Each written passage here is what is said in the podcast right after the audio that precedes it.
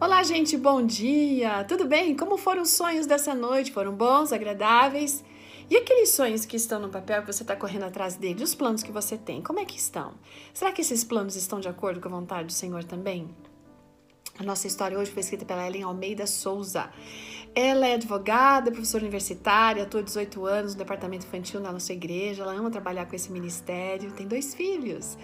E ela vem falando que a vida dela, ela tem aprendido alguma coisa bem interessante, que a oração ajuda a gente a construir uma vida de submissão à vontade de Deus. Quando a gente ora para que Deus faça a sua vontade na nossa vida, a gente precisa aprender a ser submisso. Isso é um ponto facultativo, assim, que melhor, não é facultativo. Ele tem que ser entendido, tá?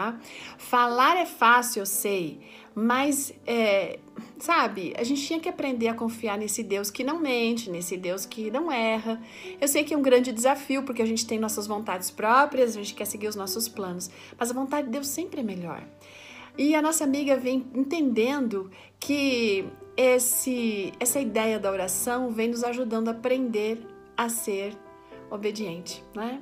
E que, embora ela tenha uma, seja uma pessoa assim de fazer muitos planos, ela diz que Deus frustrou todos eles. Olha, isso parece que começou no dia, numa tarde normal, em que ela descobriu que estava grávida. E daí se aprofundou no dia que ela foi fazer o primeiro ultrassom e para descobrir que ela estava grávida de gêmeos. Gente, ela diz que se lembra no dia, é, desse dia como se fosse hoje. Ela chorou assim, a não poder mais, porque maternidade não estava nos planos, ainda mais dois, né? Aí ela começou a questionar a Deus, mas Senhor, por quê? Meus planos não são esses, eu tenho uma carreira, eu quero uma carreira. ela chorou muito mesmo, mas justamente durante esse período da gravidez é que ela começou a perceber o cuidado que Deus tinha, né? E que ela, sim, estaria dando oportunidade para realmente ser uma pessoa completa. Ela ouviu muito a voz de Deus nesse período e percebeu que os planos de Deus são sempre os melhores.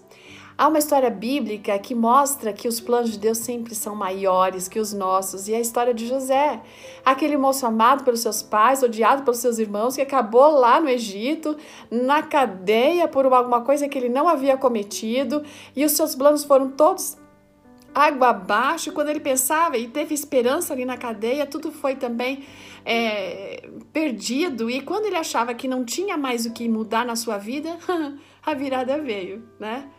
Enfim, gente, de escravo para governador. Sabe o que é isso?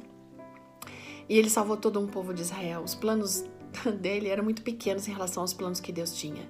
Ele mais tem um texto famoso, assim, lindíssimo, que diz que Deus não conduz jamais os seus filhos de uma maneira diferente daquela que eles escolheriam se eles pudessem ver o fim desde o princípio e conseguir discernir todo o propósito que Deus tem para com seus colaboradores. E sabe, a Ellen é mãe hoje de um casal de gêmeos, a Helena e Joaquim. E ela diz que nunca se sentiu tão completa. Ela não sabe como poderia viver sem eles. Os planos dela não eram melhores do que os de Deus, por isso ela é extremamente grata, porque Deus sonhou por ela. E aí, você está deixando Deus sonhar por você? Você está querendo viver os sonhos de Deus? Quando a gente ora por isso, Deus vai nos ajudar a entender e a obedecer. A gente precisa confiar de que Ele não erra.